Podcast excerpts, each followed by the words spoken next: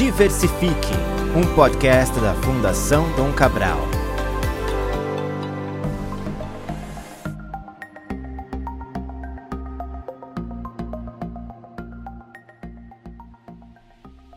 Olá, sejam todas e todos bem-vindos ao Diversifique, o podcast de diversidade da FDC. Eu sou Leonardo Assunção, analista de diversidade, e neste primeiro episódio estarão comigo as professoras Ana Flávia Rezende e Luciana Ferreira. Se o mundo corporativo fosse uma pessoa, provavelmente seria um homem branco, cis, heterossexual de aproximadamente 50 anos. Diante das lutas dos grupos historicamente minorizados, cada vez mais potencializadas, o avanço da pauta ISD da própria pauta de diversidade, a percepção que temos é que este mundo corporativo, essa persona, né, ainda é resistente. Então eu queria perguntar para você, professora Ana Flávia, por que dessa resistência? Bom, Leonardo, essa pergunta é uma pergunta complexa, porque a gente observa que nós conseguimos avançar no debate de diversidade, consequentemente, na inclusão. Entretanto, temos ainda muito o que avançar. Né? A gente nota que algumas pautas estão mais avançadas do que outras. Por exemplo, as empresas já falam do debate racial, já falam sobre questão de gênero, mas a questão etária já começa a surgir com mais potência agora. Orientação sexual também é uma questão que as empresas já discutem há mais tempo. Então, a gente consegue observar que estamos evoluindo sim, porque senão parece que a gente também não saiu do lugar, né? Estamos evoluindo sim, algumas pautas evoluíram mais do que outras, inclusive eu acho que essa evolução diferente entre essas pautas se relaciona a movimentos sociais. Né? Então, so, na sociedade existem pressões para determinados lados que vão acabar influenciando dentro do ambiente organizacional e algumas pautas vão estar mais avançadas mesmo. Mas a gente, de fato, existe uma resistência de fato, existem alguns grupos, existem algumas organizações que ainda nem estão discutindo diversidade. A gente escuta muito assim: ah, esse tema é pop, todo mundo fala de diversidade, agora tudo é diversidade e inclusão. E na verdade não é assim. São poucas as empresas que ainda que estão falando de diversidade e inclusão. Não é a maioria das empresas que estão falando. Um, a gente consegue perceber um recorte de quais são os tipos de organizações que tratam dessa pauta. E, consequentemente, a gente observa que existe sim resistência em algumas áreas, então vai ter setores que a gente vai ouvir que não cabe debater diversidade, não é sobre aquela área. É a empresa X, a empresa Y que precisa se preocupar com essa pauta. Vai ter. E também tem a questão do indivíduo, que eu acho que é uma reflexão extremamente importante. A gente discute muito sobre vieses inconscientes quando a gente vai falar de diversidade, né? Então, sobre esse comportamento que nós temos, nós, todos nós seres humanos temos, quando a gente toma decisão e quando essas decisões são enviesadas, a gente pode tender a influenciar um grupo ou uma determinada pessoa em detrimento das outras ou de outros grupos.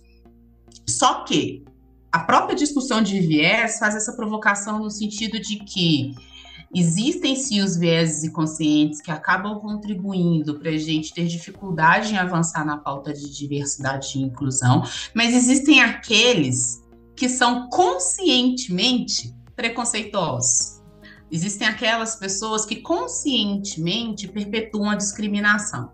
E realmente, em relação a essas pessoas, a gente precisa avançar mais. Eu acredito que indo no sentido da sensibilização é o melhor caminho que a gente tem hoje, junto com, com, com a questão legal, né? Então, a gente penalizar discriminação, a gente penalizar atitudes preconceituosas, como a gente tem é, legislação que vai tratar sobre homofobia, legislação que vai tratar sobre o racismo. Eu acredito que isso é um caminho, mas eu também acredito que a sensibilização é um outro caminho importante. Mas a gente só vai conseguir sensibilizar as pessoas que, de algum modo, se colocam abertas para entender um pouco mais, para entender uma realidade que muitas vezes é muito diferente daquela que nós experienciamos ao longo da nossa vida. Eu gosto de falar o seguinte: dentro dessa conversa de diversidade e inclusão, a primeira coisa que a gente precisa fazer é baixar a régua do julgamento. eu começar a olhar para o outro e para a história do outro e para a experiência do outro, para além das minhas próprias vivências e experiências. Porque se eu acho que eu não passei, ou por eu não ter passado, o outro também não vai ter passado, não vai passar por uma determinada situação é, discriminatória, aí dificilmente a gente consegue avançar. Então, o que eu percebo é que existe resistência, existem aqueles que são resistentes porque não conhecem com profundidade é, essa questão da diversidade, da inclusão, as dificuldades que as pessoas que fazem parte desses grupos minorizados enfrentam ao longo de toda a vida, não é só para entrar dentro das organizações, Pensar o recorte de diversidade no ambiente organizacional é um dos recortes, mas são pessoas que sofrem com dificuldade de acesso à educação básica, são pessoas que têm a sua segurança alimentar colocada é, em risco a todo instante, são pessoas que sofrem com a violência, são pessoas que sofrem com violência policial, ou seja, são pessoas que ao longo de sua, de sua vida inteira estão em situação de desvantagem, consequentemente, na hora que a gente vai fazer o recorte organização, mercado de trabalho, essas pessoas também vão encontrar desafios, né? Então, a gente precisa conhecer essas realidades para nos sensibilizarmos e fazer práticas e ações que sejam diferentes daquilo que a gente tradicionalmente faz. Eu queria saber agora também a sua percepção disso, Luciano. Léo, eu acho que quando a gente invoca essa persona, uma coisa que fica fácil da gente é, perceber como talvez fonte explicativa dessa resistência é o fato de que a gente tem muitas organizações que têm um histórico de desempenho, desempenho financeiro, desempenho organizacional, desempenho em produtividade, desempenho em marca. E elas construíram esse legado em 50 anos, já que essa persona tem 50 anos, vamos imaginar que essa organização também tem uma idade aí de 50 anos, fazendo as coisas sem necessariamente se preocupar com a questão da diversidade, com a questão da inclusão, com a questão da equidade. Então, elas chegaram onde elas chegaram, ou seja, elas são quem são em boa medida, em função dessa trajetória. E aí hoje a gente chega neste lugar em que, a princípio, você, como organização, está sendo questionado sobre essa trajetória. Afinal de contas, você, apesar de, por exemplo, cumprir cotas, não tem em nenhuma posição mais relevante na hierarquia da sua organização uma pessoa preta ou parda. Você não tem uma pessoa com deficiência, muitas vezes você não tem uma mulher, e a agenda de gênero foi uma das que mais se desenvolveu nesses últimos anos. Então, eu acho que tudo isso para dizer que eu acho que uma fonte de resistência importante é o fato de que, ao pensar em questões relacionadas à diversidade, equidade e inclusão, essa empresa, essa organização, ela está sendo questionada na sua própria história, naquilo tudo que ela fez até o momento para ser quem ela é. E isso implica ser questionada em questões que são muito importantes para ela. E é o, talvez o que faz acontecer com que homens brancos, cis, é, eles sejam heterossexuais, sejam também resistentes. Isso tem a ver, inclusive, com a questão da meritocracia, do discurso da meritocracia em geral. Você está querendo dizer, então, que tudo que eu fiz até agora não faz sentido. E aí existe uma perda desse status que foi adquirido ao longo do tempo, que a princípio as organizações falam não, comigo não violão, devagar com a dor, porque na verdade o que eu vinha fazendo, eu vinha fazendo muito bem feito. Aliás, vale até dizer, Léo, eu acrescentaria que a gente não só tem muitas empresas que, por exemplo, cumprem cotas, que foi o que eu já falei, mas são empresas que às vezes já foram premiadas por diversos anos como boas empresas para se trabalhar. Quer dizer, eu fui essa empresa boa para se trabalhar a vida inteira e agora você está me falando que eu não pratico a inclusão? Que, na verdade, no meu quadro de colaboradores, eu não tenho representatividade de grupos minorizados em geral? Esse questionamento bate muito fundo é, nessa organização. Eu acho, eu, eu veria desse, dessa, sob essa ótica. É, sobre né, essa, isso que a Ana Flávia está falando, de que pessoas que são abertamente preconceituosas, e ela entende né, que esse é um grande desafio, e eu entendo tudo que ela está colocando, é, mas eu, eu vou me permitir discordar da Ana Flávia, porque eu acho, e, e isso tem sido uma curiosidade minha, até do ponto de vista intelectual também. Para mim, o mais difícil é mobilizar aquela pessoa que tem certeza que não é preconceituosa. E que muitas vezes, diante de iniciativas importantes, um workshop, às vezes é uma palestra, às vezes um podcast, às vezes na sala de aula, a pessoa fala, mas eu, não, eu, eu nunca tive preconceito, é, eu nunca fui uma pessoa preconceituosa. E aí, uma vez que a pessoa parte desta premissa, o espaço que a gente tem para que aquela, aquela pessoa mude é nulo, ele não existe. É muito diferente de uma pessoa que fala, eu sou preconceituosa mesmo. Eu tenho preconceito. Pronto, ela te deu esse espação para você falar, ok, então vamos ver por onde que a gente vai começar. Talvez seja muito demorado, talvez seja muito difícil você mobilizar aquela pessoa. Mas aquela pessoa que fala assim, mas eu não sou preconceituosa, e ela muitas vezes tão convicta do não preconceito, que ela te dá exemplos de que como que ela não é preconceituosa. Quando ela esse é o ponto de partida, aí eu acho muito difícil, porque onde é que a gente vai encontrar esse espaço para poder dialogar, conversar, sensibilizar, é, eu acho esse talvez um dos maiores desafios. Então, estou me permitindo discordar aqui da minha colega Ana Flávia. Bom, estamos em 2023 gravando um podcast sobre a temática de diversidade, que poderá ser acessado em qualquer parte do mundo através de um telefone celular, né? Estamos aqui um homem gay, duas mulheres, uma delas uma mulher preta, né? Então eu fico pensando, se fizéssemos um recorte temporal de 23 anos, por exemplo, voltando lá no ano 2000. Como vocês veem a trajetória da temática de diversidade e inclusão dentro do mundo corporativo? A gente evoluiu. Eu acho que essa é a primeira coisa que eu gostaria de dizer. Assim. Nós evoluímos, o que não significa que não existe é, a possibilidade de evoluir mais. Né? Eu sempre, eu sou uma mulher preta de pele retinta, e eu gosto sempre de fazer esse recorte a partir de um olhar que, se eu for é, retroceder mais de 20 anos, Leonardo, muito mais de 20 anos, pessoas como eu é, jamais estariam neste lugar de uma professora de uma instituição de ensino de nível superior. Pessoas como eu estariam no tronco, por exemplo. Então, se eu não considerar que a gente evoluiu, eu desconsidero todo esse todo esse recorte histórico, né?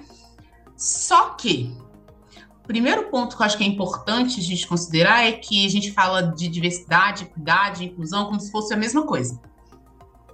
E não é. Né? Então a gente vem evoluindo no que diz respeito à diversidade. Então você olha para dentro das empresas, você consegue ver empresas mais coloridas, né? Então você consegue ver pessoas negras, pessoas pardas. Você também enxerga as mulheres dentro desses ambientes. Ah, não é quantitativamente falando a maioria, mas você encontra essas pessoas dentro desses ambientes. Você encontra pessoas com orientações sexuais diversas dentro do ambiente organizacional. A gente encontra também pessoas com deficiência dentro do ambiente organizacional. Ou seja, se a gente pega só o recorte de diversidade, a gente observa que evoluímos, evoluímos muito. Hoje a gente já tem empresas que têm processos seletivos destinados exclusivamente para grupos minorizados, uma discussão que a gente não fazia nos anos 2000, por exemplo. Né? E hoje a gente já tem essas ações colocadas em prática é, dentro de várias organizações. É, porém, a gente também tem a questão da inclusão. Eu observo que a gente evoluiu muito no que existe diversidade, mas a gente não conseguiu evoluir na mesma medida dentro do debate de inclusão. O que, é que eu quero dizer com isso? As organizações elas estão cada vez mais diversas, entretanto, é uma reflexão a respeito de como esse ambiente organizacional ele é receptivo para essa diversidade. Será que essas pessoas diversas, elas sentem que elas fazem parte? Será que essas pessoas elas estão sendo respeitadas dentro desse ambiente organizacional? Será que essas pessoas estão tendo possibilidade de crescimento profissional dentro desses ambientes organizacionais? Essas reflexões também precisam ser feitas quando a gente fala de avanço dentro dessa pauta de diversidade, equidade e inclusão. Porque senão a gente só fica na, na parte da diversidade, que é a bater meta. Né? Eu preciso contratar, então eu vou bater meta de contratação de pessoas diversas, e aí eu esqueço que essas pessoas, elas possuem uma realidade que essas pessoas elas vivenciam o cotidiano da organização e que se essas pessoas não forem respeitadas a partir de suas singularidades, essas pessoas vão se sentir excluídas desses ambientes. E aí o que a gente pode observar é o contraponto dessa diversidade que essas pessoas pedindo, pedindo para sair dessas organizações. Essas pessoas adoecendo no trabalho e se afastando porque elas estão adoecendo no trabalho essas pessoas tensionando o ambiente organizacional, porque para elas não é ofertada a mesma possibilidade de crescimento que é ofertado tradicionalmente para esse perfil que você falou, essa persona que você falou, né, do, do, do, das empresas que a gente tem hoje, das nossas organizações. Então, assim, avançamos? Avançamos. Temos o que avançar? Claro. Mesmo porque, quando a gente fala de diversidade, não se resume a gênero, a raça, a a pessoas com deficiência, orientação sexual. Né? Diversidade também vai tratar de vários outros grupos que as empresas ainda nem estão falando, como, por exemplo, a egressa do sistema prisional. São poucas as empresas que consideram as egressas do sistema prisional. Isso também é um grupo minorizado. Então, assim, a gente está avançando, mas a gente não consegue atingir todos os grupos, obviamente, a gente não vai conseguir fazer isso de uma forma. É, é... A gente, em algum momento, acredito que a gente vai conseguir atingir a maior parte dos grupos, mas esse momento não é agora. E quando a gente chega no debate de diversidade, eu acho que a gente avançou pouco. Desculpa, quando a gente chega no debate de inclusão, eu acho que a gente avançou pouco porque as empresas ainda estão preocupadas com bater metas de contratação e não preocupadas com a experiência dessas pessoas dentro do ambiente organizacional. E aí eu acho que é um ponto extremamente delicado dentro dessa conversa de diversidade, equidade e inclusão. Estamos criando condições, respeitando as singularidades das pessoas, debate de equidade. Estamos tentando trazer pessoas diversas para o ambiente organizacional, debate de diversidade. Agora, quando chega em vamos cuidar da realidade dessas pessoas aqui dentro da empresa, a gente está se silenciando em relação a esse debate. Ou seja, a inclusão ainda não avançou tanto. Léo, é, é curioso porque 20 anos, 23 anos, é, chega a parecer assim, uma outra outro século, um outro momento totalmente diferente. Vou te dar um exemplo. Em 2008, eu comecei a fazer a minha primeira pesquisa e é, estudava diversidade e inclusão. E naquele momento eu estava olhando pessoas com deficiência, a inserção. Eu nem chamava nem de diversidade nem de inclusão, é a inserção de pessoas com deficiência nas organizações brasileiras.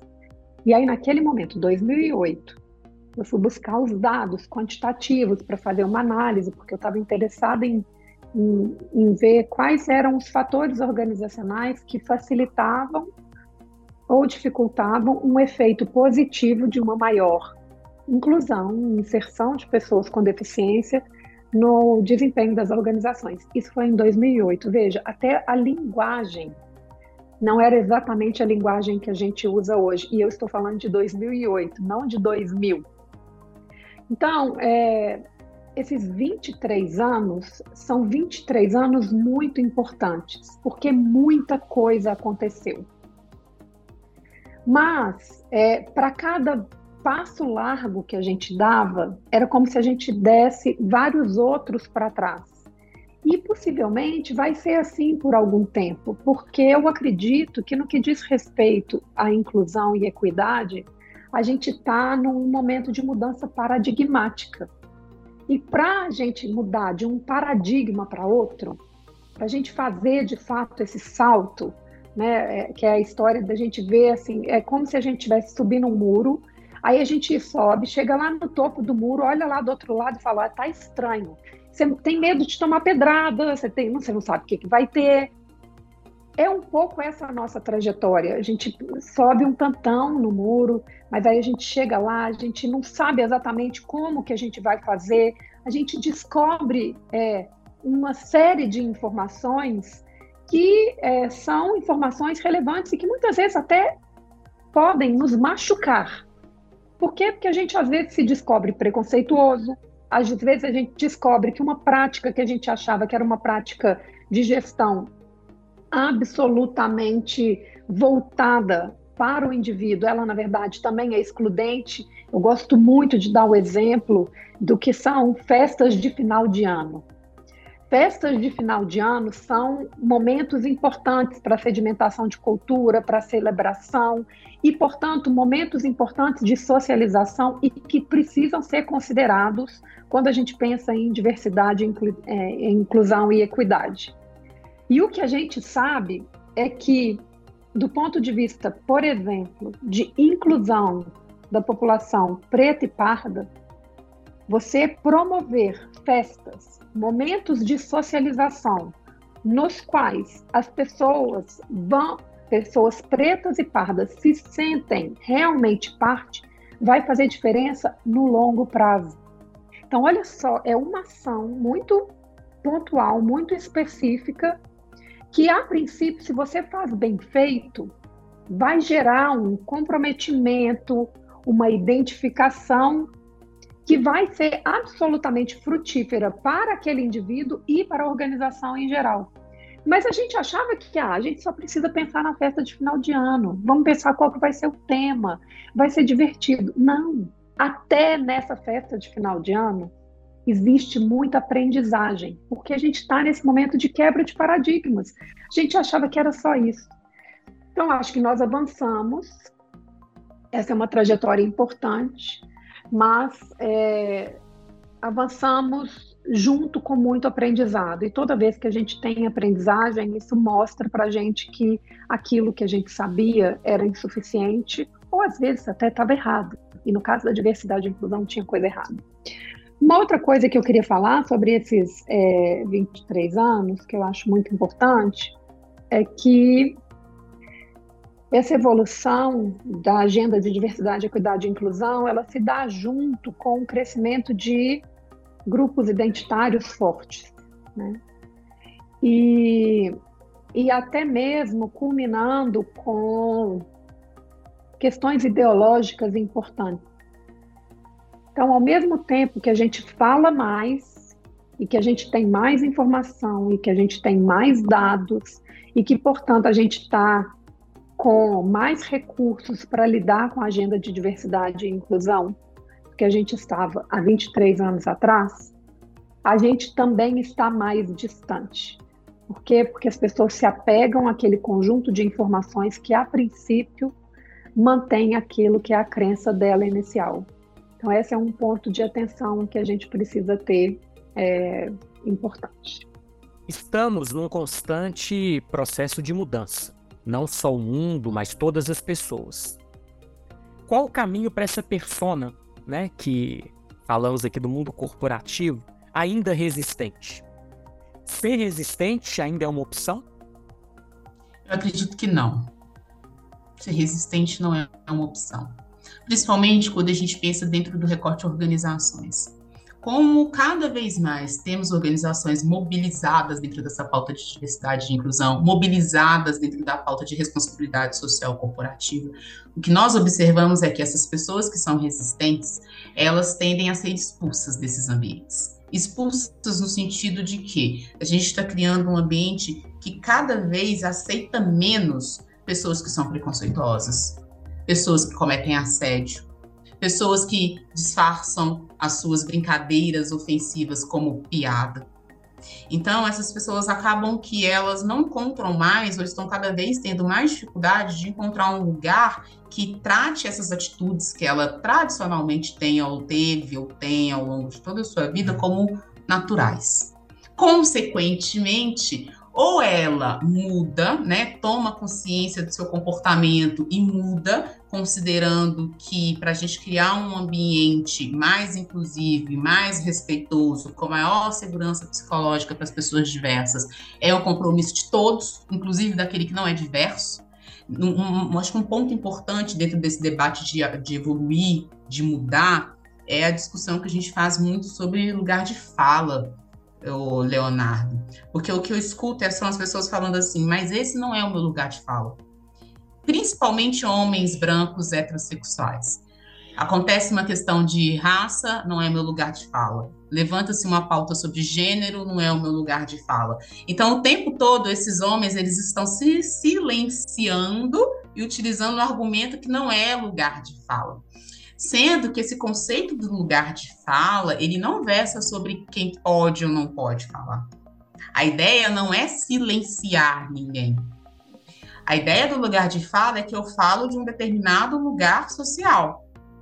E este lugar pode sim influenciar nesse avanço dentro da pauta de diversidade, equidade e inclusão. Por exemplo, um homem branco, cis, é, heterossexual, ele não tem representatividade para falar de raça.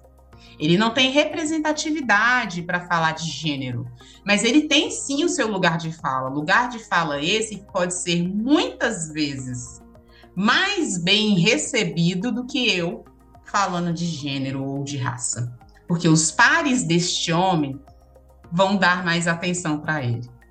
Então, para além de a gente observar que, a, é, é, que essa pessoa resistente ela deve mudar, considerando a mudança que está acontecendo na nossa sociedade e que está refletindo dentro dos ambientes organizacionais, essa pessoa também deveria usar do seu lugar de fala para conseguir promover mudanças efetivas dentro desse, desse debate de diversidade, equidade e inclusão. Porque a partir do lugar de fala dela, talvez ela consiga influenciar pessoas que os grupos minorizados ainda não conseguem influenciar.